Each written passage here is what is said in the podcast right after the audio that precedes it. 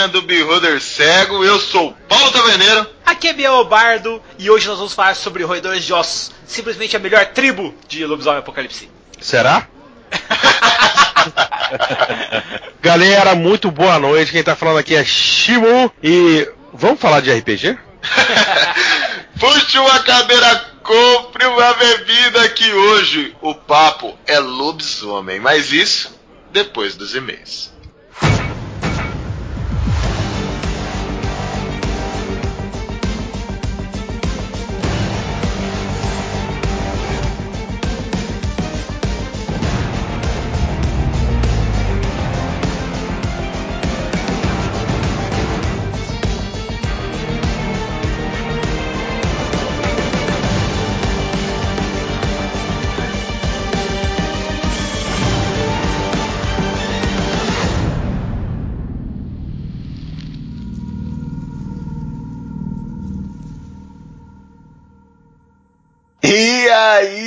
Bardo, muitas mesas com chapéus pontudos e, e, e com chifres, não? Com toda certeza, Taverneiro. Vou te falar, cara, que você já tá em clima de viagem e eu estou em clima de comemoração, não é mesmo? Cara, muito boa notícia aí para todos que nos escutam, né, Bardo? É isso mesmo, galera. Queria agradecer ao pessoal da Jambô aí de coração e a todos os nossos ouvintes por fazer aí um puta de um marketing para nós aí, mostrando como nós fazemos a diferença hoje no mercado de RPG. E cara, nós fomos escolhidos aí pela Jambô para ser um dos emissários do castelo, que é uma uma classe, eu ia falar classe de prestígio, tá verdadeiro? Mas é, pô, uma classe de prestígio. é nada mais do que os parceiros da Jambô para esse ano de 2019, aonde nós teremos aí uma cota para a gente pegar em produtos que nós passaremos aí os nossos ouvintes, além de que nós teremos aí alguns reviews exclusivos, não é mesmo? É isso mesmo, Bardo. Então esperem vocês que nos escutam que tem muita novidade aí. Se você gosta da editora Jambô e se você não gosta, a gente vai fazer você gostar, cara. Pode ter certeza, cara. Só tem coisa foda lá, tá verdadeiro? Só coisa massa, mano. E a melhor parte, cara, querendo ou não, nós teremos acesso ao Leonel Caldela e aos outros autores de lá, né, mano? é isso mesmo, muita gente bacana que vai ajudar a gente aqui na taverna e vai vir visitar essa taverna maravilhosa construída por vocês que nos escutam, né, Barda? Com toda certeza, Taverneiro. E cara, no último cast nós falamos sobre Vikings e me deu uma puta de uma vontade de jogar uma mesa dessas. Inclusive, Taverneiro, uma aventura que eu tô fazendo tem muito a ver com esses Vikings, cara. Putz, que legal, Barda. Sério, eu quero colocar ela para narrar agora para os padrinhos da Taverna do Beholder. Cara, vem ser o nosso padrinho e joga com a gente aqui. Cara, com certeza, galera. É muito simples, é muito fácil. É você escrever aí no seu navegador picpay.me barra Beholder Cego. Você vai lá, faz uma doação de 10 reais, aproveita um dia de cashback e automaticamente você já vai fazer parte do nosso grupo de padrinhos. É só você mandar uma mensagem Prix cara, contribuir, tô querendo entrar no grupo padrinho, a gente já coloca você lá e você vai fazer parte de uma galera. E assim, Taverneiro, o grupo tá insuportável, cara. Porque você sabe que a quinta série reina, né? E nós estamos com exatamente 69 membros lá dentro daquele grupo. então tá difícil, cara. Tá todo dia a galera tá cantando assim: "O motorista pode correr, a quinta série não tem medo de morrer". Tá desse jeito, cara. o pau quebra lá, Bardo, o pau quebra. Mas você que tá perdendo tempo, corre lá no PicPay, pega seu cashback e participe dos padrinhos da taverna, cara. Ajude essa taverna a crescer cada vez mais, né, Bardo? Com toda certeza, galera. E por favor, não deixe de estrelar a gente lá no iTunes. Então eu preciso que vocês instalem aí o iTunes no seu computador. Vai lá na Taverna do Beholder Cego, dá 5 estrelas pra nós. Deixa um comentário bacana, tipo, Bardo, Taverneiro, gosto de vocês. Bardo, não te acho mal dublado. Acho que isso é muito importante a gente esclarecer essa situação aqui. Tá ficando chato já, sabe? é isso mesmo, Bardo, é isso mesmo. E você quer mandar suas mensagens pra gente aqui e você fala, pô, como que eu mando meu e-mail? Como que eu mando uma mensagem? Tem várias redes sociais, mas você pode mandar o seu e-mail pra gente aqui no contato arroba beholdercego.com. Só mandar o e-mail pra gente, a gente vai ler aqui pra vocês, né, Bardo? É isso aí, galera. Ou posso comentário diretamente lá no post aonde você quer comentar. Por exemplo, é de Vikings, vai lá no Vikings e você coloca o seu post lá mesmo, que a gente vai ler do mesmo jeito, a gente vai dar um jeito aqui, sabe, de colocar os goblins para trabalhar, não é mesmo, Taverneiro? É isso mesmo, Bardo. E eu já venho puxar aqui um e-mail do AM. Cara, o cara manda. AM? O cara manda AM, velho. Olha só, olha, olha só como chega o e-mail pra gente, Bardo. Ele manda assim: Saudações, caros Bardo e Taverneiros. Sirvam-me uma caneca de cidra, por favor. A estrada é longa e a minha garganta está seca. Bardo, nem sei se tem cidra aqui, cara. Você vê com os goblins cidra? lá? Cara? cara, eu acho que tem vodka, tem cachaça, tem 51, mas cidra? ok, vou lá ver. Vai lá ver, cara. Deve, fica lá naquela parte dos elfos ali, sabe? Bem, vamos ao assunto. Ele manda aqui, vai. Já fui Adams. Eu já fui Adam Sartas. Ó, esse é um nome bonito, né, Bart? Fala aí. Adam Sartas. Ladrãozinho oportunista que se tornou o deus da trapaça das terras de Acros, desviando a adoração de outras entidades para si. Já fui Francis Archibald Drake, capitão do veloz violinista verde, que desistiu da vida de pirata para se tornar um cartógrafo para além das terras do Oriente Vermelho de Kassai, aonde acabou tornando-se onde acabou tornando-se um com o mar. Olha que legal, cara. Já foi vários personagens. Pegamos um cara aqui que tem experiências em mesa, Barda. Que massa, cara. Bem legal essa parte, assim, de você colocar tudo um feedback, velho. Hoje ele se apresenta com orgulho como Valen Seis Cordas. Um menestrel de cabelos vermelhos, orelhas pontudas e música no lugar do sangue. Olha que legal. Já explodi pesadelos com a brasa de uma fogueira Beijei os lábios da morte e sobrevivi para contar história. Dei minha vida para que meus amigos pudessem fugir durante uma batalha no convento das Irmãs de Ferro e acordei são e salvo em um tapete voador. Porra, você também tem sorte pra caralho, hein, amigo? Cara, esse cara tá fazendo que vote, mano.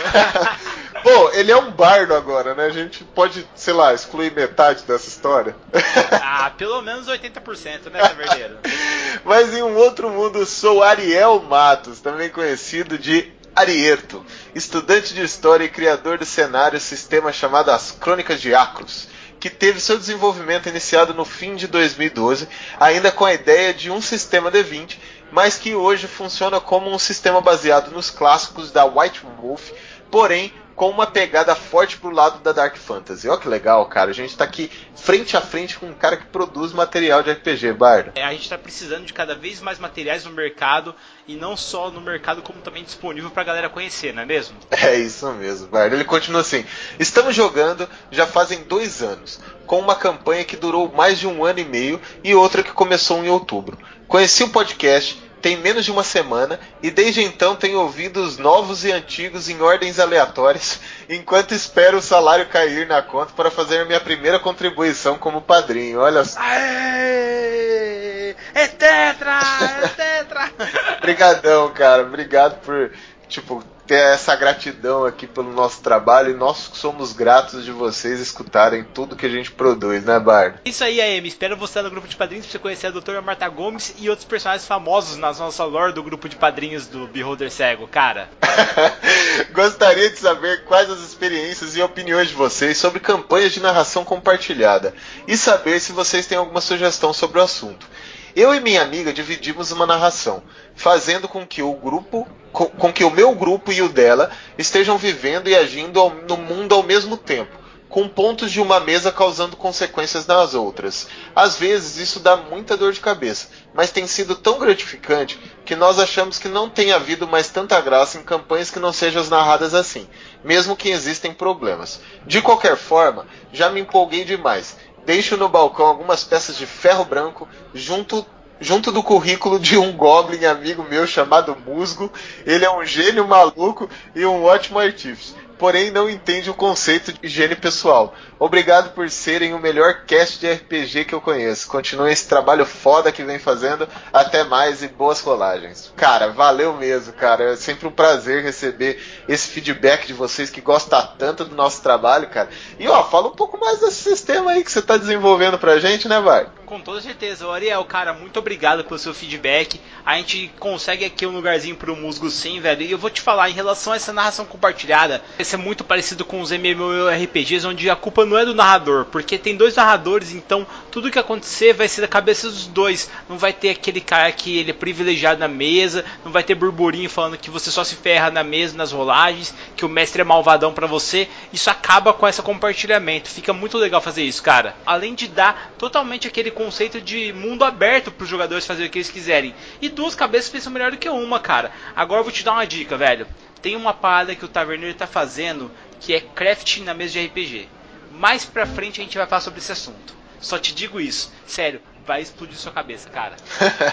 uma outra coisa muito legal, Bardo, eu já mestrei uma mesa compartilhada, acho que nos outros casts eu já falei isso, que a gente mestrou duas mesas e de repente elas se juntaram e tiveram que é, se gladiar uma com a outra, com dois mestres ao mesmo tempo na mesa. Cara, foi muito bacana, foi uma experiência para mim que foi fantástica. Eu acho muito legal, cara. Eu acho legal você trabalhar esse conceito de mesa compartilhada, porque uma história de um mundo compartilhada coloca também, ativa você como narrador, é, coloca você em situações onde é que sua criatividade tem que florescer, porque ela vai tirar da sua zona de conforto, porque não é só aquela mesa que você mestrou que está no seu controle. Às vezes acontece um outro fato que você vai ter que adaptar a sua mesa que você vem programando há algum tempo. Pô, isso é muito legal, né, Bardo? Cara, fica de olho aí nos nossos cats, tem várias dicas disso aqui. E, cara, isso é um bom tema para cast, hein, Bardo? Com toda certeza, Taverneiro, cara. E falando em temas para cast, eu vou puxar aqui o, o, e-mail do Israel Pereira. Ele manda assim: Saudações, Bardo Taverneiro. Primeiramente, gostaria de dizer que comecei a me interessar por o RPG graças a Stranger Things e fiquei muito curioso sobre o tema. E apesar de não jogar, tenho muito interesse pelo assunto, até pela minha paixão do Senhor dos Anéis e toda a literatura do, fantástica do professor Tolkien. E já fica aqui o meu pedido de cast sobre Bagulhos Sinistros e Senhor dos Anéis. a respeito do cast sobre Vikings, adorei muito o programa e gostaria de fazer algumas considerações sobre o tema. Que a etimologia da palavra viking teria origem em algo como pirata ou saqueador, ou seja, viking não é gentílico, mas sim uma atividade.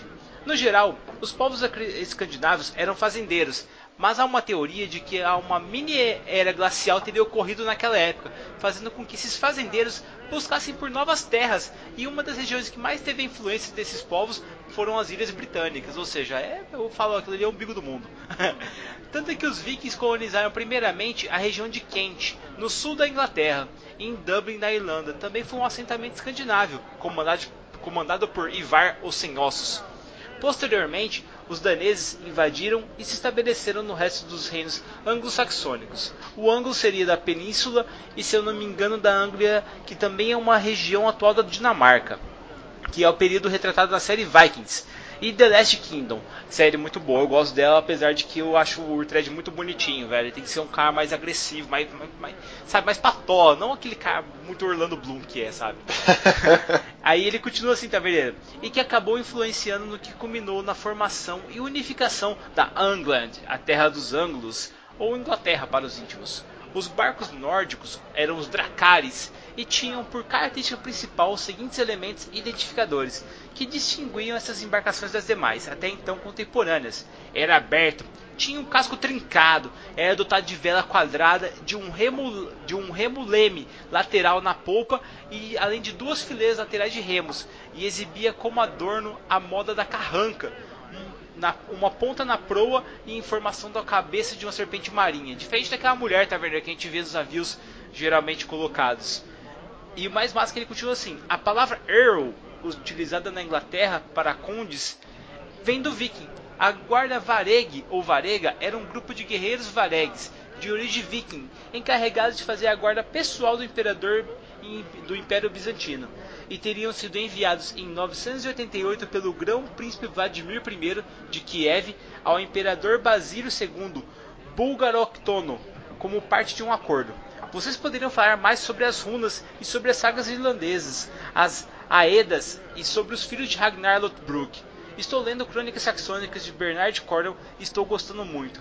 Desde já, agradeço a atenção e gostaria de sugerir um cast sobre Cornwall e a formação da Inglaterra.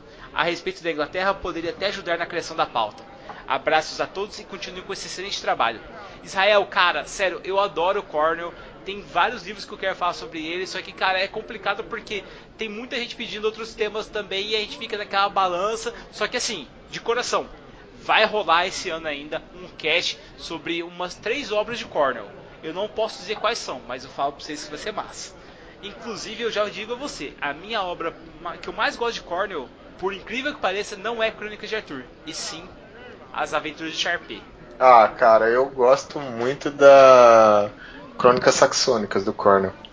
Ah, eu gosto também, mas sei lá, eu acho o Urtred muito foda, tá ligado? Ele, ele, Tudo dá muito certo pro cara. Eu prefiro o Sharp que ele começa o primeiro livro tomando chicotada. Mas isso fica pro próximo cast, não é mesmo, Taverneiro? É isso mesmo, Bardo. Enquanto não vem esses casts que são malucos, que tá preparado para vir esse ano, bora pro cast. Bora pro cast.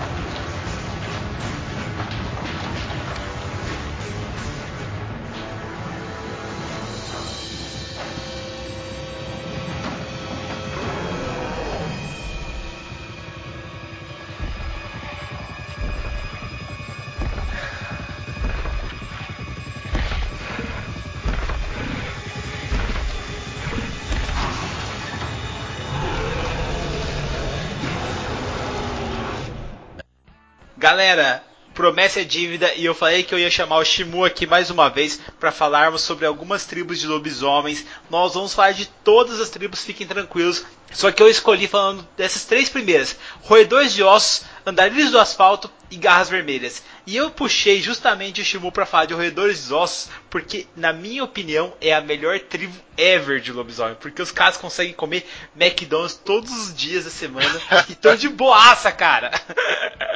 É. Legal você escolher, né? Duas tribos de lobisomens que estão bem ligadas aos humanos e uma que ojeriza os humanos, assim, odeia os humanos, né, cara? É, é a... Qual é do roedor? Porque o roedor é, é, aquela de. que tem a maior quantidade de impuro, não é? Nas tribos e tal. Não, Ou... é o filho, filho de Gaia. Filhos de Gaia que tem a maior quantidade de impuros, porque os filhos de Gaia eles aceitam, né, os degenerados, que o que ninguém quer nego manda pro, pros filhos de Gaia adotarem, né? Mas... orfanato, né, velho? Filhos de Gaia é, é Vem, vem que tem espaço, sabe?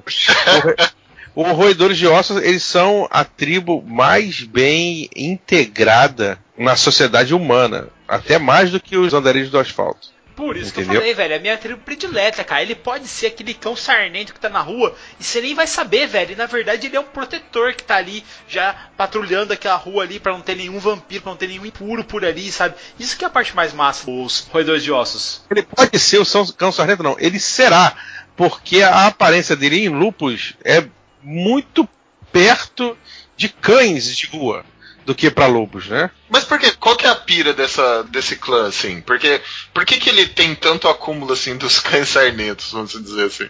Cara, isso daí deu na, na, na origem da própria tribo, sabe? Os roedores de ossos, eles têm muito. Eles, na, na época das, revolução, das revoluções industriais e tal, a maioria dos seus, dos seus integrantes eles ficaram muito ao lado dessas, desses movimentos sociais, entendeu? Mais perto de também de revoluções pelas leis de trabalho, aquele negócio das fábricas e tal, na, na época da Revolução Industrial, na época da, da guerra, né?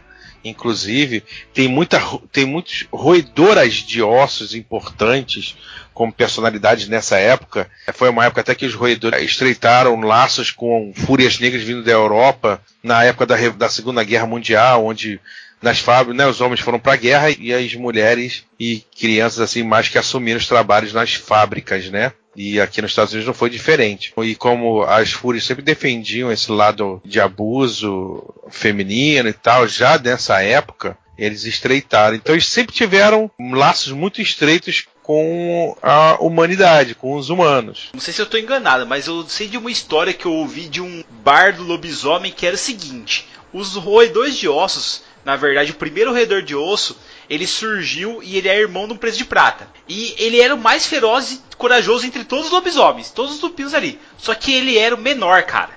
Ele era sempre o menor da caninhada. E o que acontecia? Quando eles caçavam, ele era o primeiro a chegar na presa, cara. Ele sempre chegava.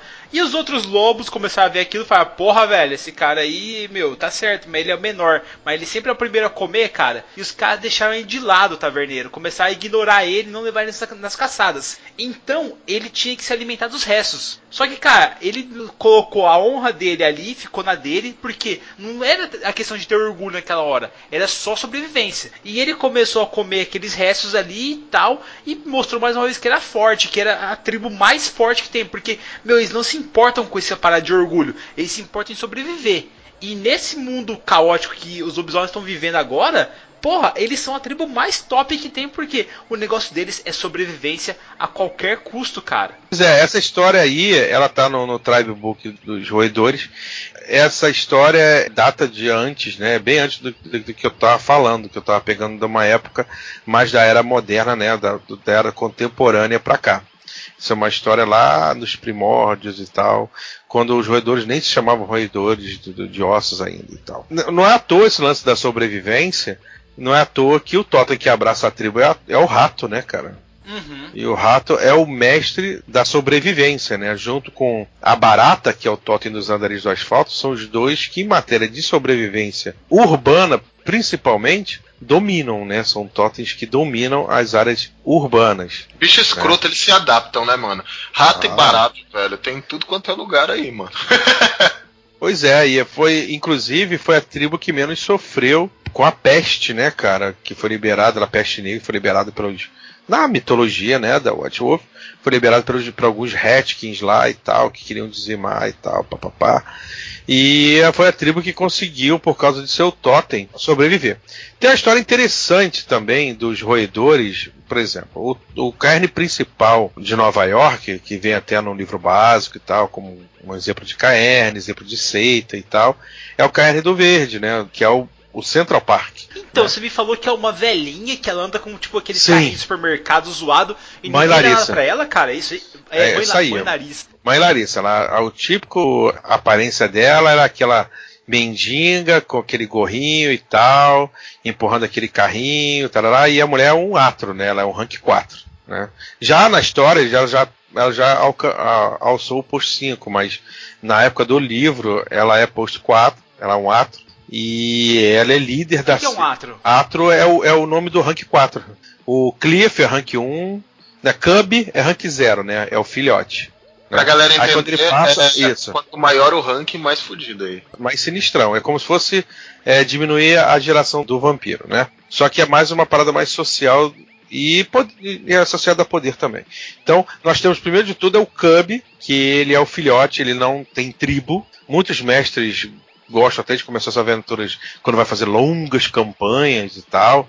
Muitos mestres gostam de começar com os personagens cubs. Eu fiz isso na campanha que durou uns anos é, comigo. Aí eles passam por ritual de passagem, são apresentados. Né? Antigamente saberia onde iam nascer esses filhotes. Hoje em dia não se sabe. Né? Hoje, hoje em dia, sempre quando eu falo hoje em dia, é na cronologia do livro básico, tá?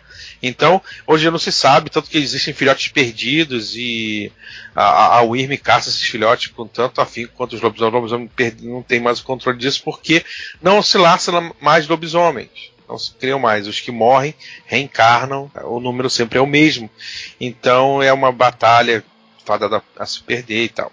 Então, voltando, é, voltando ao cerne do, do que eu estava falando, existe o Cub, Aí ele passa pro ritual de passagem, ele se torna Clear, que é o, o rank 1, né? Aí depois ele vai para Fostern, que é o rank 2. Depois ele vai para Adrin, que é o rank 3. Atro, rank 4. E Elder, ou Ancião, rank 5. Entendeu? Essas são as escalas de poder, de hierarquia, né? E dentro dessa hierarquia básica existem impostos, né? Tem os reis lobisomens, né? Tem o rei Albrecht dos lobisomens lá das Américas, lá na Europa é outro rei, isso é uma o coisa. O rei Albrecht, ele é o preso de prata, né? Ele é o topzera, o, o rei dos lobisomens, assim dizendo. Então, essa parada de, dos lobis, do rei dos lobisomens, não existe um, um rei lobisomem, assim. É, existe o cara que é, é tipo reinado o Albrecht ele tem aquele o reinado ali pela a parte da Europa, né? Aqui nas Américas já é uma outra pessoa cicerona daqui das Américas. Aí já na, na Oceania não tem representatividade de lobisomem, mas na Ásia já são outros lobisomens, é os Haken, que nem a Conclave não chega lá, é a parte da corte de Jade. Isso é, e isso é só um programa para falar da corte de Jade, cara. Então deixa os, os, os Haken para lá, né? que eles são um braço do Shadow Lord que foram para lá e tal. Então o Albrecht é considerado o, último, o último rei, né? Porque é o último cara que assumiu como rei mesmo de uma sociedade garru, né? Ele abraçou para, ele não queria antes e tal, todo mundo sabe aquela novela tal, ah, não quero, não quero, não quero, mas é o meu destino. E aí acaba sendo, né? Não quero, não quero mais você. é, é mais ou menos assim, né? Cara era um fudido, era, ele era alcoólatra tal, e então. Mas aí ele, ele tomou jeito e se tornou rei dos lobisomens. E no caso, tipo, a gente tava falando dos roedores de ossos, né? Tipo, tem a parada dos dançarinos da espiral negra, não tem? Tem. Eles são roedores também? Não. O dançarino da espiral negra é uma parada mais punk. Existem três tribos é, na, da era contemporânea que, de lobisomens que foram extintas, morreram, né? A tribo inteira. Uma delas é os Kuratã, porque na América ali, norte da América Central até o Canadá, existiam é, nações indígenas, né? E os lobisomens estavam ali, obviamente. Né? É, então, é, existiam três tribos que dominavam essa parte indígena pré-colonização, tá? Antes da colonização dos europeus nas Américas, que eram os Uctena, os Croatã e os Wendigo. Os Wendigo mais na parte do Canadá, os Uctena mais ali na parte do norte da América Central e os Croatã indígena mesmo, aquele de cocar, tal, é, é, Apache, aquela coisa toda. E o que acontece é o seguinte, com a colonização europeia, eles trouxeram uma criatura da UIRM, a UIRM veio com os colonizadores. E um, e veio uma criatura muito poderosa chamada Devorador de Almas, que é uma fera consumista demais que veio e para combater esse Devorador de Almas a tribo se sacrificou, sabe? Senão iam os três tribos então, iam. Mas que tipo de criatura era essa, velho? Tipo, era uma serpente, era um, sei lá, um golem de assim que eu não consigo entender, mano, porque assim, Shimu, com todo respeito, eu nunca joguei lobisomem, mas eu vejo lobisomens naquela forma crinos, ser, meu, é muito foda, eles são muito grandes, tipo, 2,10 metros e dez de altura, garras presas, os caras são muito foda. Eu fico imaginando uma criatura contra uma tribo inteira, sabe? Cara, que tipo de bicho será que era? Tipo um berrir, um dragão, sei lá, pra aguentar tanta gente assim? Então, é, não existe é, relatos de, da aparência física do Devorador de Almas. A não ser que ele se entranha na sociedade mortal e ele tem aquela parte do colonizador, é aquela representa aquela parte do colonizador de explorar, sabe? De ser, de ser, de ser mal, de consumir, de conquistar. E ele era tido como um avatar de Totem, cara, né? Um avatar é, da, da Wyrm. Então ele era Existem hierarquias de espíritos, né, também. Existem os, Jag, os Geflins, Jaglins, né, os Encarna, Avatar de Totem, os Encarnas, né, os, que são os Totens, e os Celestinos, né, que são os espíritos mais mais poderosos. Ele era um avatar de Totem, cara. Ele era ele tinha o poder de um Totem. Então ele era uma Caraca, criatura muito, muito, muito poderosa, mano. É tipo uma um... criatura uma criatura muito poderosa. É e ele só podia ser combatido num Umbra, né? Aqui só se sentiam seus tentáculos, seus braços, né? Aqui na, na telúria, no mundo material, mas ela foi combatida num Umbra, né? E isso custou a vida, a corrupção levou, né? Toda, toda a tribo quando não era de morte morrida, de doenças e tal. Tudo expressado naquelas coisas que os colonizadores europeus trouxeram para os índios, sabe? Doenças que eles não tinham anticorpos, sabe? É, escravidão, tudo isso foi minando Porque os, os lobisomens eles são muito fortes, correto. Mas eles também são muito dependentes. É como se fossem os próprios lobos mesmo. Eles dependem muito dos seus parentes, sabe? Principalmente para a propagação da sua espécie. É tipo então, tipo cunhado, é tipo cunhado. O cara é depende do seu parente. Pois é, é porque ele, o, os parentes, ele tem o Gengarru, né? E pode passá-lo à frente. Dois lobisomens puros, né? Dois Garru não podem cruzar, senão nascem puro. E Isso eu por... acho uma sacanagem, cara. Nossa, sacanagem mesmo. Mas se você Porra. for ver, se você for ver por propagação de espécie, cara, não é. Porque se você gerar um impuro, o impuro, o impuro ele é estéreo. Sim, mas por que, que ele tem que ser estéreo? Tipo, por que, que ele tem que ser impuro? Porque pensa bem. Como se fosse filho de irmão, cara. Então, mas eu imaginei o seguinte, tipo, cara, é igual cachorro, tá ligado? Cruzou, meu, não tem porquê, tipo, lobo, sabe? Os lobos se cruzam entre si e não sai nenhum lesadinho da Platune, tá ligado? Pois é, aí, aí é puto, cara. Pois é, é, é, você tocou num ponto muito importante, muito interessante, que é o que eu sempre falo quando eu vou narrar lobisomem. Eu narrei lobisomem agora é, na vertente do amor, né? Do canal Vertente Geek, lá pra campanha deles. E isso foi uma das primeiras coisas que eu falei lá e eu sempre falo quando vou narrar lobisomem apesar do do, dos Garru terem a forma humana e terem forma de lobo, nascerem em forma humana e nascerem em forma de lobo, lobisomem não é lobo e não é humano. Lobisomem é lobisomem. Tá? Eles podem ter todas as características físicas, é compatível sexualmente com, com, com o lobo e com o humano e tal, mas eles não são. Lobisomem, Garru é uma espécie diferente. Ele é carne e espírito misturado. Ele é outra coisa. Ele não é humano, ele não é lobo. Então, é, é fácil às vezes confundir e falar, pô, mas ali não tem problema nenhum. Pois é, mas para a espécie lobisomem tem. E toda cria, 100% das crias entre lobisomens, vai dar um impuro, com uma deformidade e ele sendo estéreo. Então é como se você parasse a linhagem, sabe? Então é, é por isso que é proibido.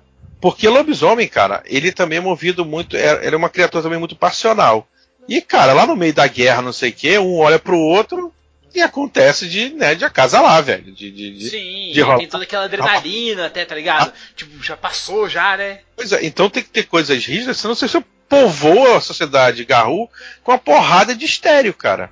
Que não vai cruzar com, com, com os parentes, porque não vai ter filho. Os parentes têm uma vida mais curta, vão acabar morrendo, não passar os genes pra frente e a fadada morrer. Por exemplo, o impuro, ele vai casar com uma humana, tá? E ele não vai nascer humano dali, daquela relação. Ou vai nascer, pode nascer ah, humano, tá. mas nunca vai nascer um lobisomem. Não vai nascer nada. Ele é estéreo. Nada. Ele é ah, estéreo sexual. total. Sim, ele é estéreo sexualmente. Ah, sim. Inclusive a forma natural do impuro é crinos, né? Nasce um meio bebê, meio, meio, meio lobo.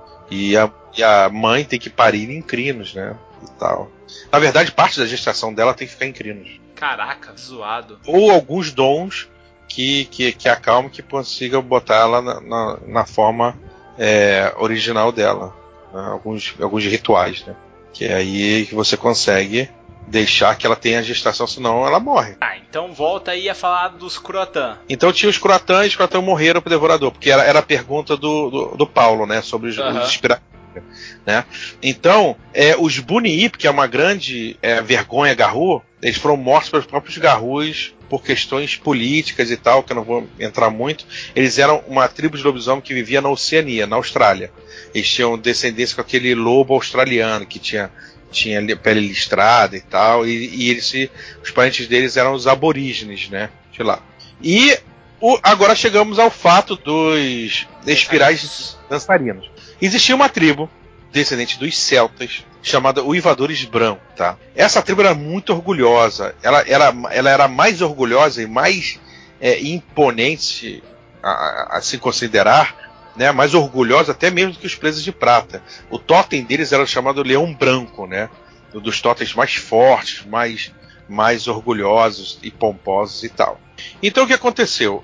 De tanto orgulho, eles se auto-intitularam os protetores da sociedade Garru e eles iam resolver o problema da Wyrm por eles mesmos.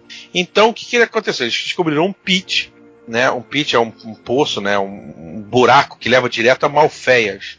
Malfeias é a parte do Umbra, né? O parte, é o mundo espiritual, é o inferno dos lobisomens. É onde fica a casa da Wyrm, né? E eles resolveram descer até Malfest para enfrentar o Irme eles mesmos, a tribo inteira se reuniu. Para fazer a última investida, a batalha épica contra o Irme. Cara, vamos acabar com o mal pela raiz ali. Tipo, que nós somos foda, o Leão Branco vai com a gente e, e vamos nessa.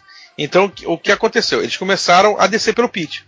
Só que a maioria dos pits, né, não dizer, para não dizer todos, eles têm uma configuração ge é, geográfica de espiral.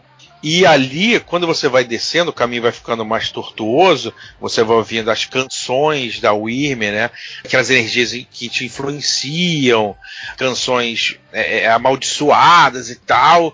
E o que acontece é que quando eles desceram a espiral, eles foram enlouquecendo por causa dessas influências, né? Eles não estavam preparados para isso.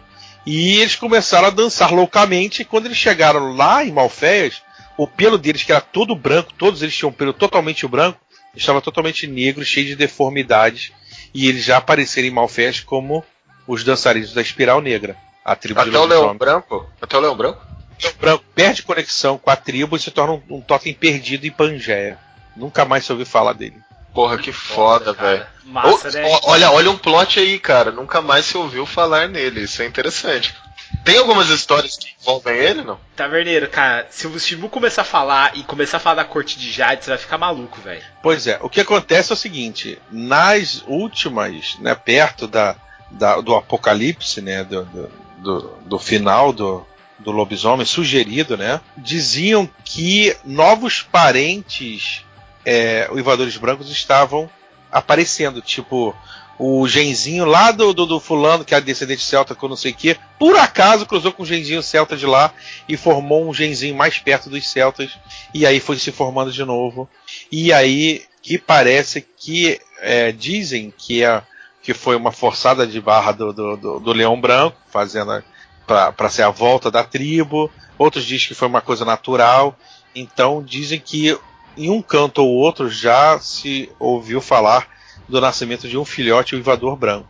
Mas que nego não sabe que é filhote uivador branco e acaba adotando para outra tribo. Que massa, isso aí é bem legal de você colocar aí, ou tá vendo? É um plot mesmo, cara, pra você colocar aí na sua mesa, velho. Da onde que vem a descendência daquele garoto que se juntou agora ao, à Matilha, sabe? É, é o, minha, a minha aventura no Vertente Geek teve uma paradinha a ver com isso daí. Ah, é? Os brancos, é. O Totem apareceu, o Ivador, o Leão Branco e tal. Foi bem legal. Tá, deixa eu te fazer uma pergunta agora, voltando pros meus amigos roedores de ossos. Vamos lá, vamos lá, vamos lá. Me fala o seguinte: todo o Garou na matilha tem um renome. Tipo, Sim. eu nunca vi você falando dos renomes dos roedores. Eles têm renome? Porque tem a, a mãe. Larissa. Mãe é o, é o renome dela? Não, mãe é porque ela realmente é, é, trata todos como seus filhos, né?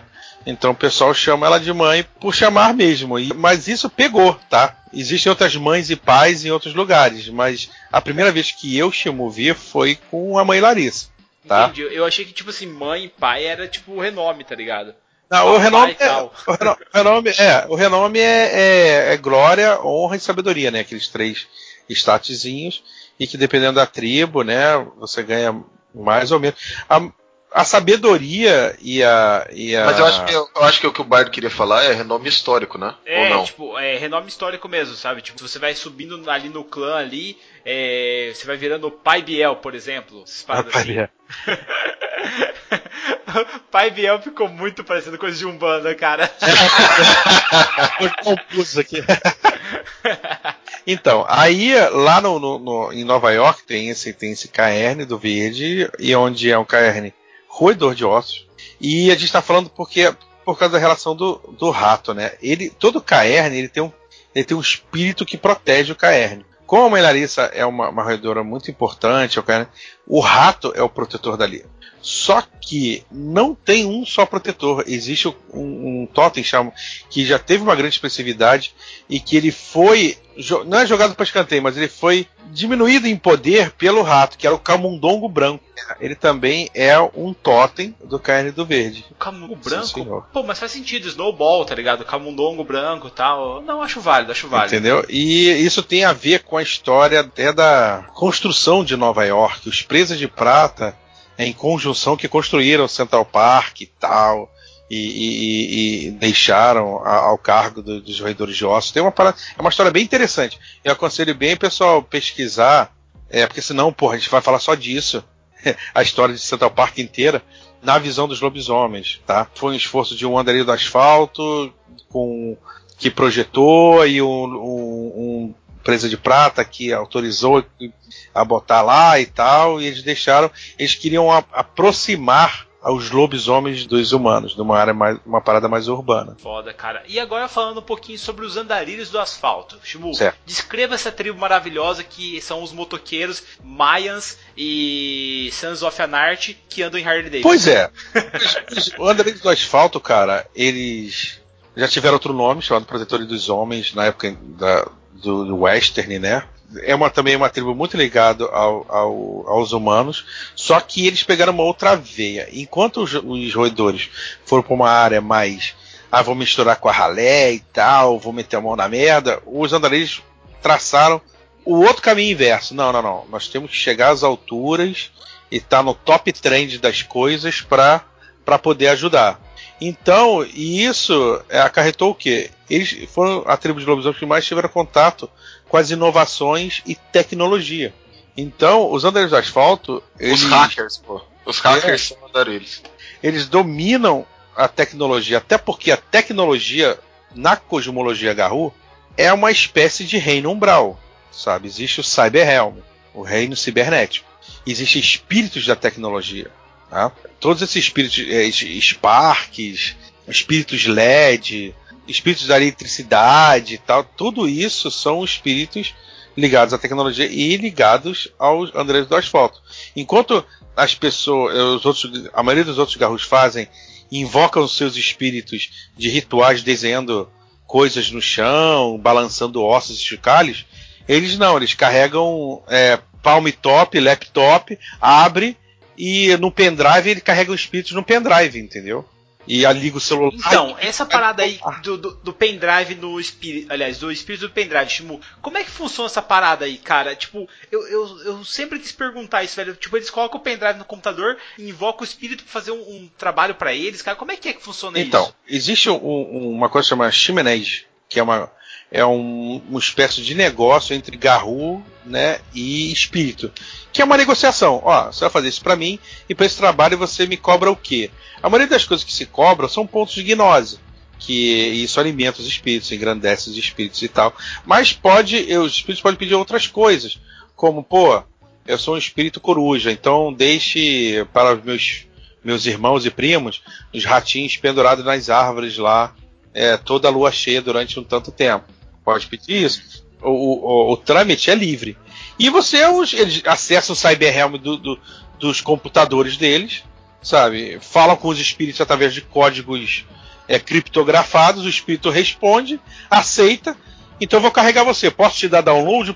Aparece a telinha assim, o browser, dar download no espírito tal. Ele bota o pendrive, dá um download e entra, entra no pendrive. No pendrive tem que ser um pendrive específico, tá? Tratado, né? É, harmonizado para poder também caber o espírito ali. Tá, beleza. Ele, o espírito cabe ali tudo mais. Beleza. E esse cara ele anda pra, pra cima e pra baixo com esse espírito e esse espírito tá de boaça? É boaça, ele fica. É... Espíritos estão em toda a parte, Bardo. É, numa porta tem espírito. No seu ventilador Sim. tem espírito. Só que ele tá dormente. Toda então, coisa. mas aí. Ah. Beleza, pode, pode, pode, pode continuar. É que tem várias dúvidas então, aqui. O, o espírito ele está na parte. Ele pode ficar na parte dormente no seu pendrive então ele confere poder nenhum. A, no, a partir do momento que ele for harmonizado, né? Aí ele você ele ele desperta e faz o que tem que fazer. Ou quando os espíritos são despertos nos, no, nas coisas, são os famosos fetiches. Os fetiches, né, os itens mágicos dos lobisomens, nada mais são que itens previamente bem tratados para compor um espírito ali dentro que dá poder, um ou mais espíritos, né?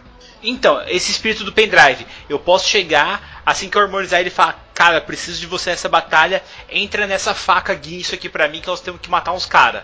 Ou não. Fala. Ah, sim, aí, aí ficou legal. Esse pendrive, por exemplo, esse pendrive, né? Ou esse, ou esse, aparelho. Você carrega ele no celular, fica aí, espírito, celular. Aí você chega tem que, pô, você tem que desativar. O que eu quero de você é que se você desative o, a parte de alarme de um prédio. Então, beleza. Aí você vai com, um, um, com esse espírito até perto de um, de um terminal ou qualquer entrada de eletricidade, harmoniza, ele vai lá dentro e desliga o alarme, cara. Aí ele fez o papel dele e vai embora. Caraca, mano, que legal. Caraca, você velho. pode jogar o espírito na, na web?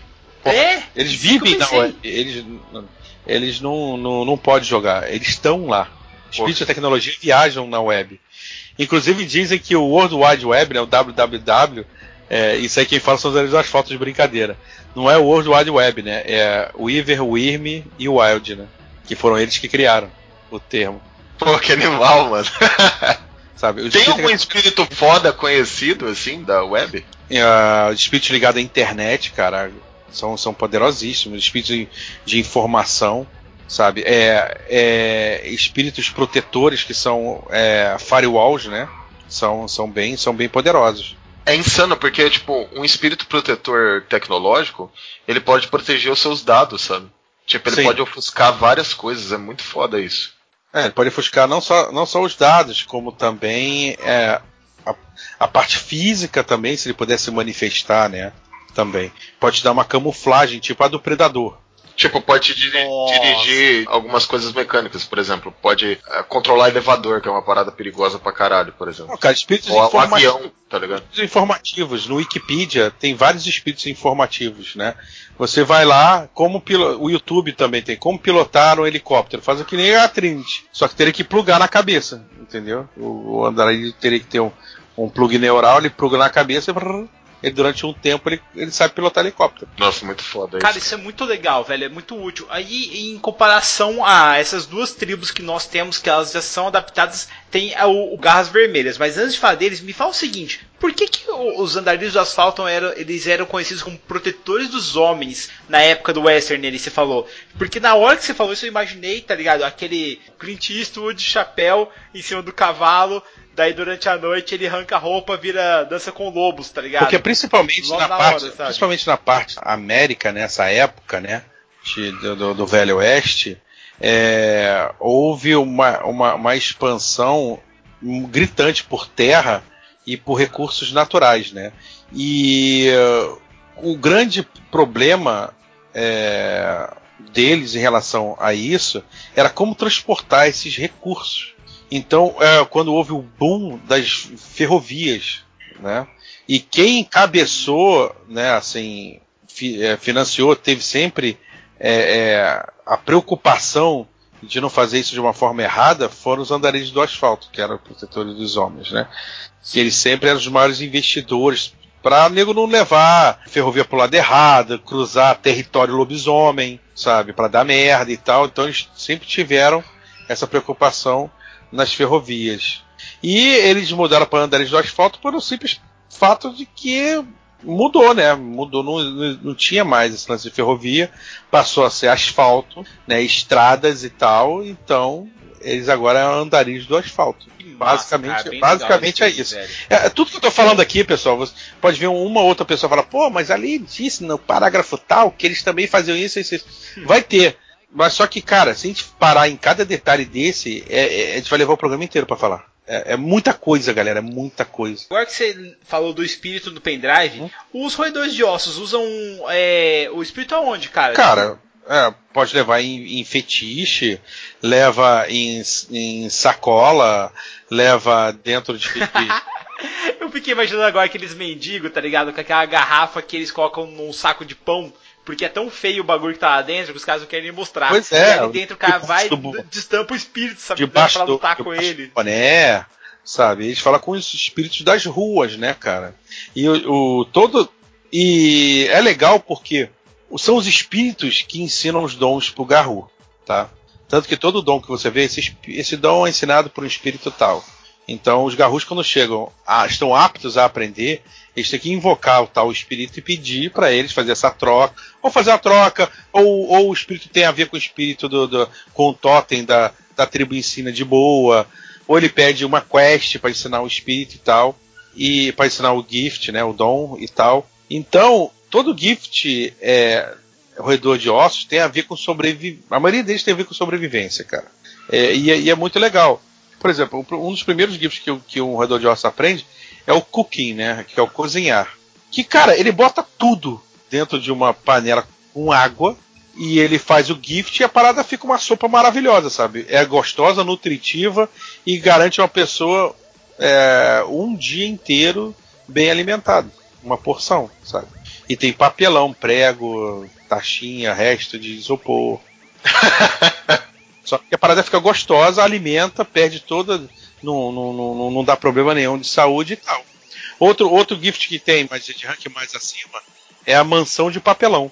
Tudo que o redor precisa é de, um, de uma caixa de papelão que cubra a sua cabeça.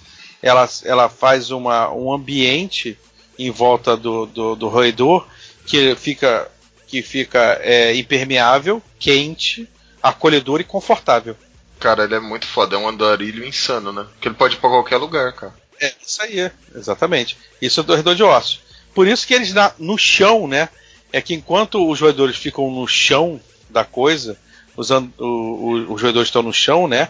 Os andarilhos estão lá nos arranha-céus. Né? As gifts deles têm a ver com outras coisas, com perturbar tecnologia. A diferença entre os caras é a grana, né? Vamos falar. Não, cê, cê enquanto um é o cão sarnento que come a salsicha ali do cara do cachorro quente que dá ali pros cachorros restos, o cara lá come no Halal Guys. Ele desce do escritório executivo dele em Nova York pra lá pegar uma marmitinha no Halal Guys. Não, a parte, é outra... de também, né, cara? Os dons dos andarilhos é perturbar tecnologia, controlar fluxo tecnológico.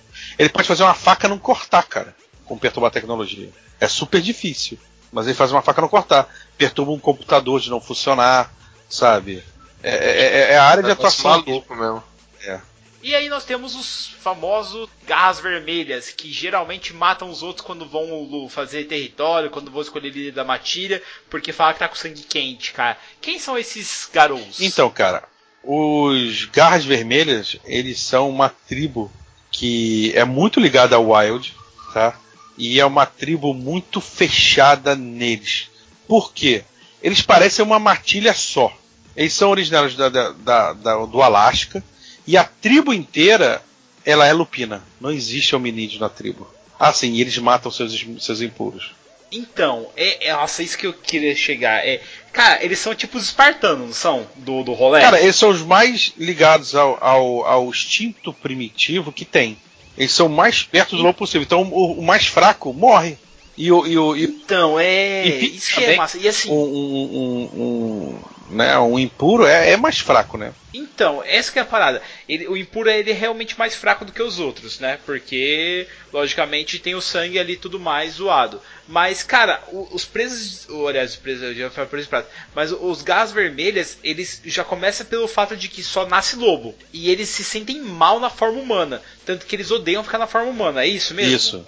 E a forma humana deles é sempre bem tosqueira, sabe? Parece um homem da caverna.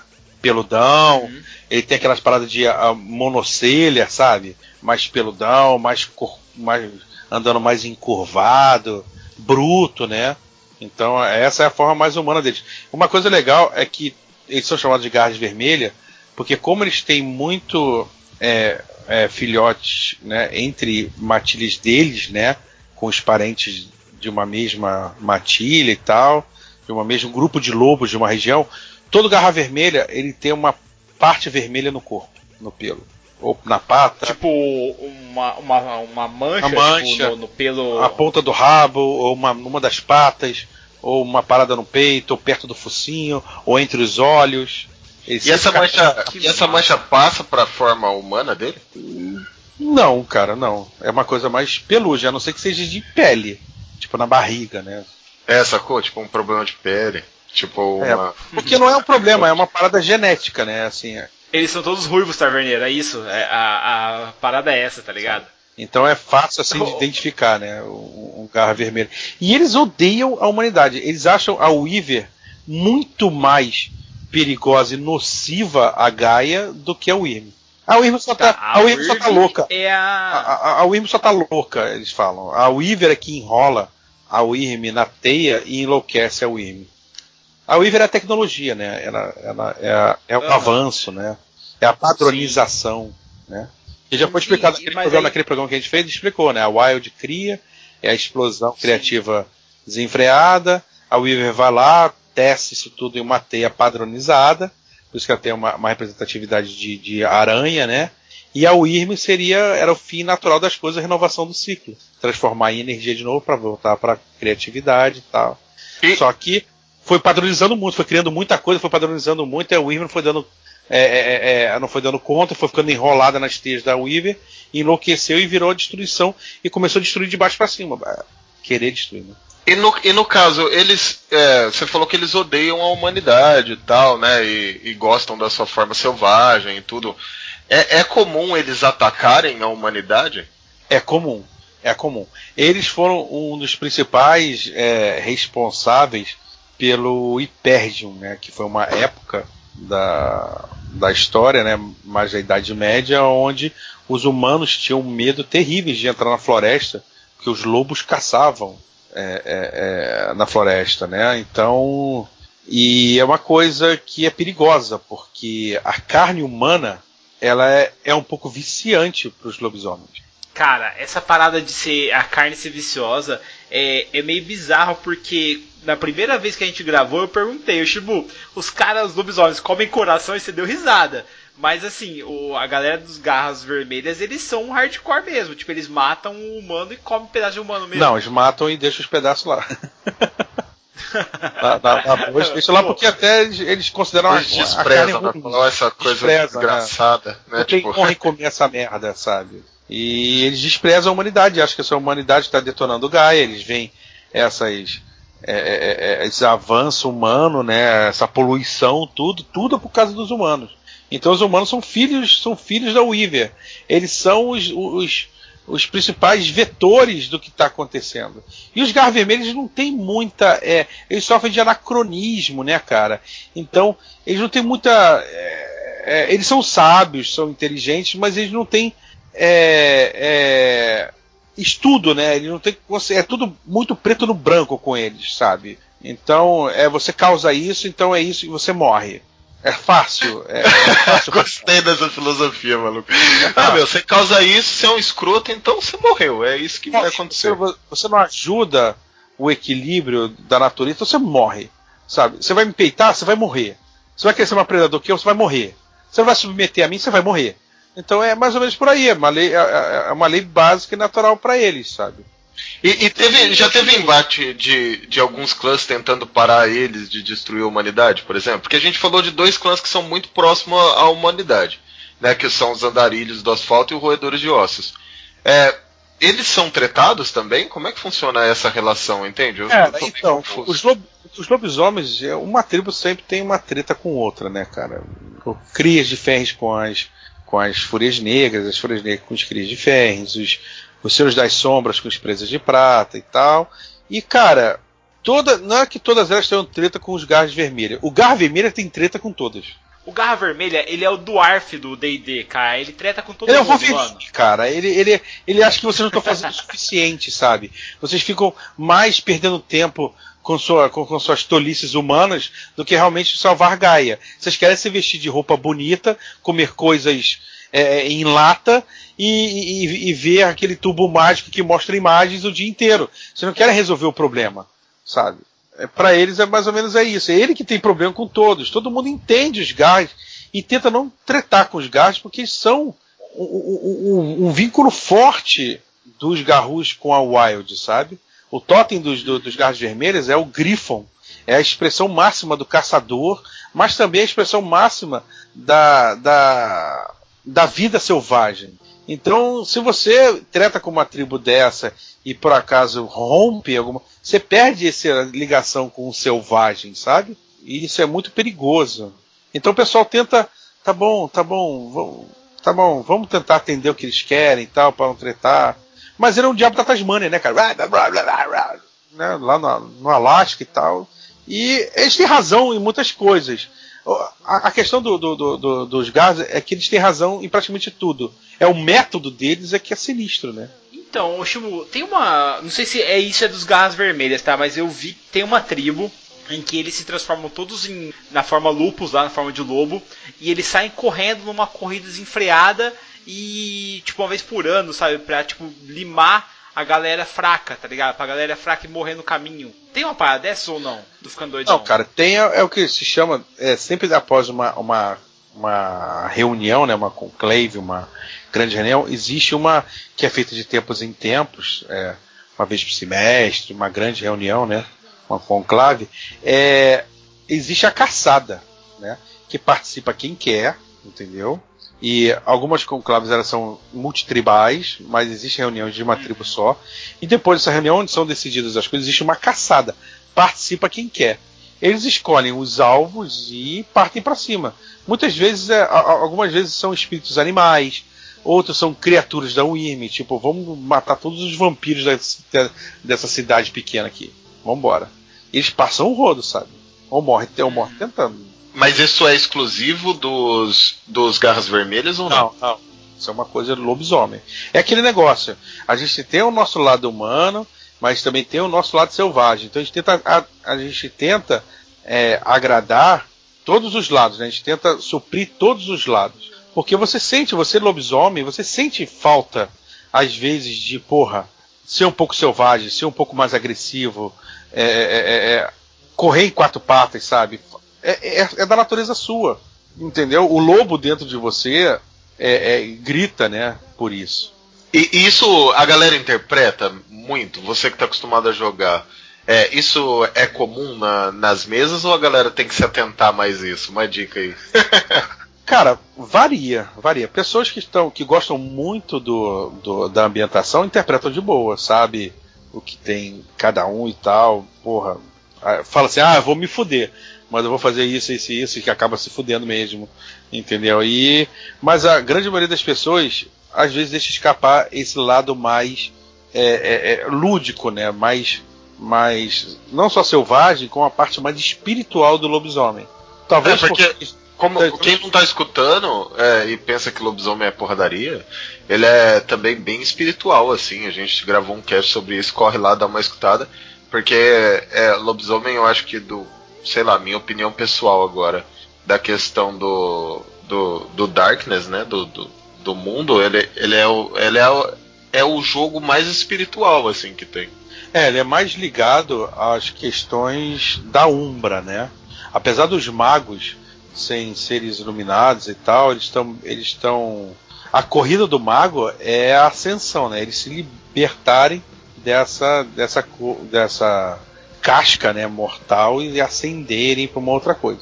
Os lobisomens eles sabem o que eles são e eles têm contato com esses mundos espirituais de uma forma mais fácil, porque eles naturalmente podem andar por esses mundos. Uma das coisas que o lobisomem tem é a gnose, então eles podem viajar livremente para esses mundos, logicamente aceitando os riscos e perigos. É, então o pessoal às vezes esquece um pouco é, dessa questão que existem até, até no Arron, no mais guerreiro dos lobisomens, tem que ter uma partezinha mais espiritual, de um conhecimento, de uma interpretação mais voltada para isso, sabe? Porque o que acontece muito em mesas de lobisomem é todo mundo faz a parte terrena, mas a parte espiritual todo mundo joga pro Teurge. Não, o Teurge que tem que entender. que mancada. Não, não, é, é o Teurge que tem que entender essas porra. Não, não, é o Teurge que tem que entender dos espíritos. Não, cara. Se fosse assim, é, rituais, é, é, é, rituais espirituais, e, e era fechado para teurge, não é, sabe? Qualquer garru pode pegar, porque qualquer garru é espiritualizado. Lógico, os teurges são muito mais espiritualizados, são muito, tem uma veia mágica muito mais forte. Óbvio, a lua deles diz isso. Mas todos os lobisomens podem ter e devem interpretar, sabe? Então o pessoal às vezes esquece essa parte por considerar o lobisomem uma máquina de porrada, que, no, convenhamos, ele de porrada realmente é muito bom, mas tem essa parte espiritual também, que é legal, sabe? Às vezes dá uma fazer um role disso, sabe? É, uh, um Arron, né? Pode surpreender de repente tendo uma, uma, uma postura mais filosófica ou espiritual sobre alguma coisa até do que do que um do que um teurge, né? Nossa, cara, sério, é muito foda. Essa parte de você interpretar o lobisomem, ele é muito legal, velho. Mas eu sempre fiquei no meio do caminho porque o, a, geralmente os RPGs da White Wolf eles são feitos para interpretação. Sim. Só que a galera que vai jogar lobisomem, eles caem sempre mais nessa matança, Shimu, ou não? É, o pessoal foca mais na, na, na parte de porrada, né? Assim. Mas assim, é, é, é, o que eu vejo muito é o pessoal correr muito para a parte social também, sabe? E realmente deixar a parte espiritual um pouco de lado. É sempre um cara da mesa assim, ah tá, então eu vou ser o teu hoje. Ou então, raramente é um cara que já chega na mesa, porra, eu quero ser o teu hoje. Você vê muito mais chegar na mesa para fazer, pô, eu quero ser o Gallard, pô, eu quero ser o Philodox, pô, Raga Baixa, Raga Baixa é meu, hein, Rogue, Rogue na mesa, não sei o que, o, o Arro é o porradeiro e tal. Mas é, parece que o Teurge sempre sobra. Uhum, saquei. Teurge é tão legal de jogar, cara. A interação dele com os espíritos, os dons de Teurge, de falar com o espírito, invocar espírito de animal e voar. E, sabe, tem os, tem os dons de é, espírito, do, espírito do pássaro, espírito do, do peixe. Ele pode respirar debaixo d'água, ele pode voar. Shimu, e pra você, velho, qual que é a melhor tribo? E qual que é o melhor augúrio deles aí? Cara, tipo assim, eu posso falar pela minha. Assim, pela, Você, pela minha preferência de player. Aham, Minha preferência de player. sim. Porque a melhor tribo e melhor, e melhor augúrio, quem faz é o personagem, cara. Você Sim, aham. sabe? Quem faz é o player, ser bom ou não, tá? Eu, eu gosto muito dos, dos Cris de Fenris, dos Andarilhos do Asfalto, tá? É, são tribos que eu gosto bastante de jogar. É, inclusive, eu tô jogando é, atualmente com, com um amigo que vai voltar, vai voltar, mas eu tô jogando com Cria de Ferris. Eu, eu gosto da história do- dos Crias, sabe? Eu acho legal a divisão mesmo brutal que tem dentro deles. Os Crias são mais voltados a nazismo, essas coisas, e outros que são totalmente contra isso. Eles na Segunda Guerra caíram no pau entre uma facção e outra. Tinha Cria Ferris do lado dos aliados, tinha Cria Ferris do lado do eixo. É, é bem bacana, eu, eu curto, né? E o augúrio que eu gosto, eu gosto muito, é, eu gosto muito de Arron e Galliard. O Arron, ele é o, o, o cara da guerra, Guerreiro. né? O topzera. É o guerreiro, é o Ah, guerreiro, aham. dele. E o Galliard é o cara mais voltado ao menestrel, né? Aos, aos a parte histórica dos, do, do- dos lobisomens, né? Ele que, que canta as batalhas, ele que, que chama pela tribo e tal, é, é legal. Eu joguei com o Galliard durante muito tempo, chamado Orador do Trovão. Ele era um cria de Ferris Galliard. E ele que chamava os, os irmãos pra batalha, sabe? Cara, sério, eu imaginei já um conto inteiro de lobisomem, onde o final era uma batalha pelo Caerne, onde tinha um- uma união entre dois vampiros e umas é, os dançarinos da Espiral Negra tentando entrar no Caerne e esse Caerne tava fraco porque o dono do Caerne, né, o líder do Caerne, era um preso de prata que a mulher dele tinha falecido e ele começou a ficar debilitado por causa da morte dela, sabe? E no final ele aparece pra lutar e, cara, tem aquela chuva caindo. Eu imaginei aquela cena final daquela batalha, tá ligado? Tipo, meu, ele pega e, e ele estende o corpo, as garras nascem e o corpo dele fica é, como se, tipo, brilhasse como se prata inteira, sabe? Como se fosse uma armadura de prata, cara, que ele tivesse usando pra entrar no combate. Nossa, velho, eu escrevi a história inteira pra chegar nessa batalha É muito final. bacana, cara. é. Esse, esse meu personagem ele era, ele era roqueiro, ele era roqueiro heavy metal legal, e ele tinha uma marreta que tinha poder de eletricidade e tal. Quando batia, fazia o som do trovão mesmo, e, e na verdade ela, ela se transforma também numa guitarra. Que massa, cara. Aí, É muito foda, muito cara. maneiro. Sério, nosso lobisomem é um universo muito amplo pra você jogar, cara. Sério, Shimu, eu quero jogar muito, velho, porque é uma parada muito foda. é muito É, bacana. sério, eu, eu serei roedor de ossos, só que eu acho que, meu, o, o- eu, eu gosto dos bardos, mas tem uma, um augúrio que é o do juiz, cara, que eu acho Philodox. muito legal, velho, também. É o Philodox. O Philodox é responsável pelas leis, não é? Sim, eles são os juízes, eles são meia-lua, né?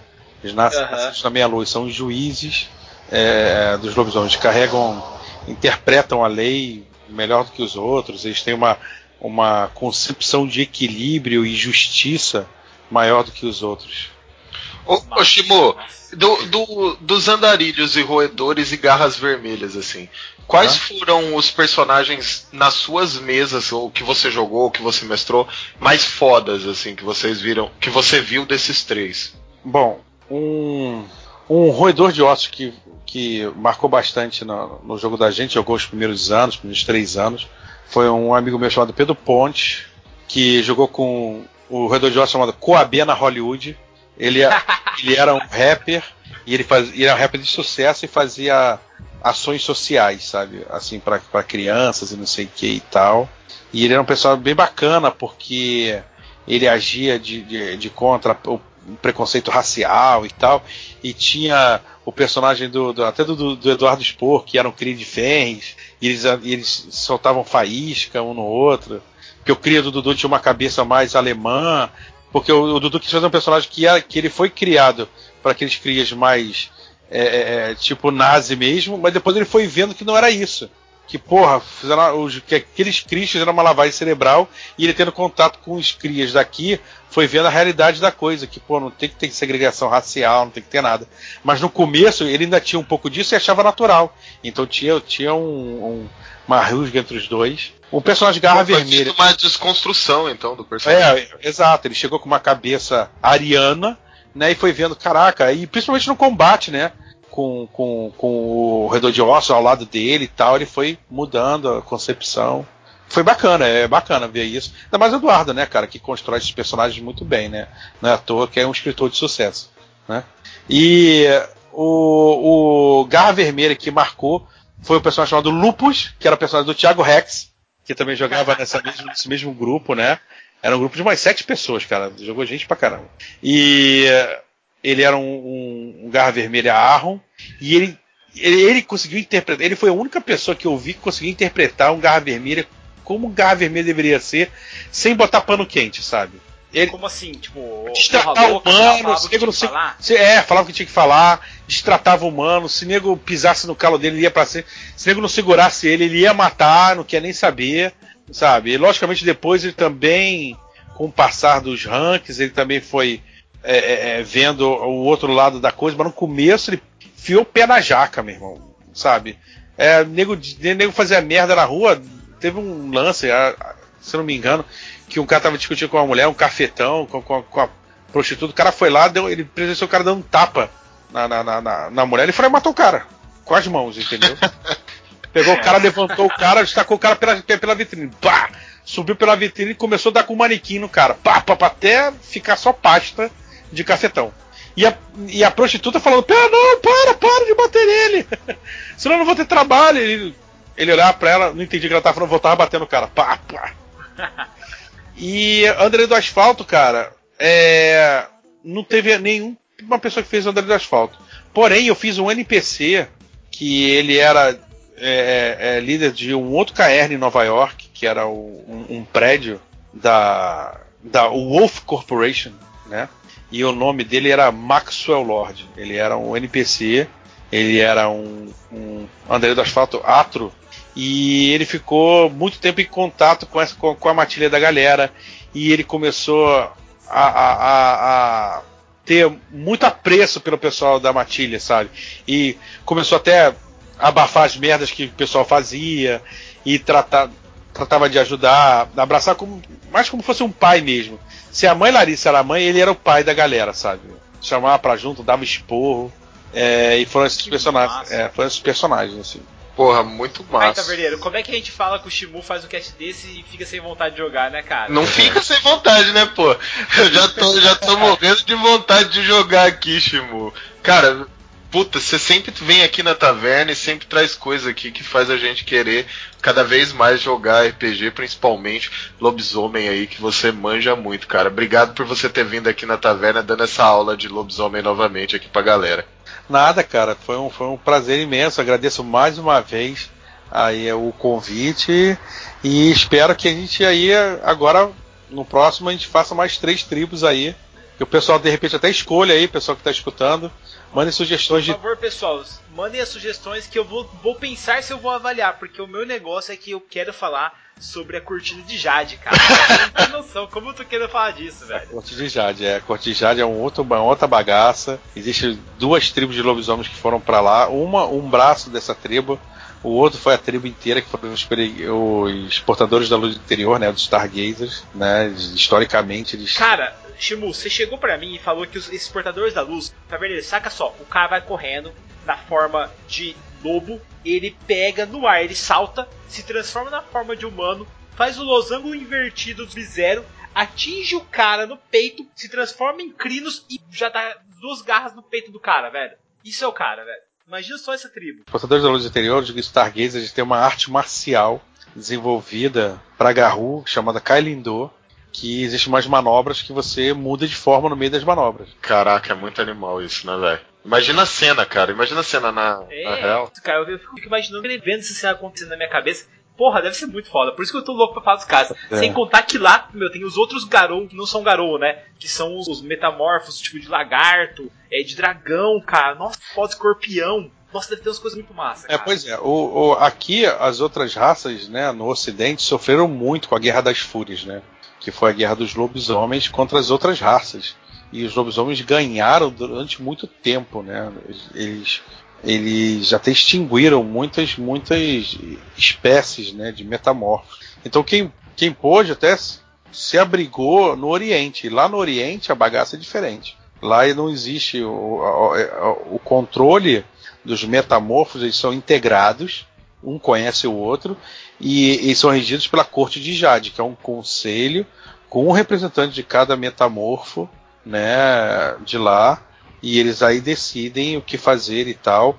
Lá o conselho de matilha que nós temos aqui não existe. Lá aqui a matilha se forma, né, e fica quase para a vida inteira, ou, ou, ou, até o objetivo ser completo e tal. Lá é chamado é um, é um grupo formado para fazer uma coisa, depois o grupo se desfaz, sabe? É um, é um, é um grupo que se une só por um só para um objetivo e depois são agentes livres, sabe? Cada um é responsável por si, é, tem responsabilidade de seus atos e tal. E é isso. E lá tem os portadores da luz interior, que são os monges, né? Sempre tiveram mais a ver com a corte de Jade do que com os lobisomens daqui. Eles, o carne principal deles é o Tibete, né? É lá no Tibete. Então eles já estavam lá. Eles já eram mais lá, muito mais lá do que aqui. Então foi uma coisa até orgânica, natural. E o outro foi um braço dos Shadow Lords, né? Que de Hong Kong que se fixou lá e ficou por lá e acabou adquirindo o, o Bushido como seu como seu meio de vida e eles até mudaram o nome para Haken, né? Mas em todo caso eles são também considerados como Shadow Lords pelos seus primos daqui. Putz, cara, que animal. Que animal, Bardo. Cara, o Shimu, o Shimu explode a nossa cabeça toda vez que ele vem aqui na taverna, cara. Mas enquanto isso, Bardo, enquanto a gente não tem tempo, mano, para fazer tudo isso e jogar tudo isso que a gente quer jogar, sobe essa música aí, cara, que eu tô aqui puxando minha ficha para fazer meu andarilho do asfalto. Falou, galera. Tchau, tchau. Abraço.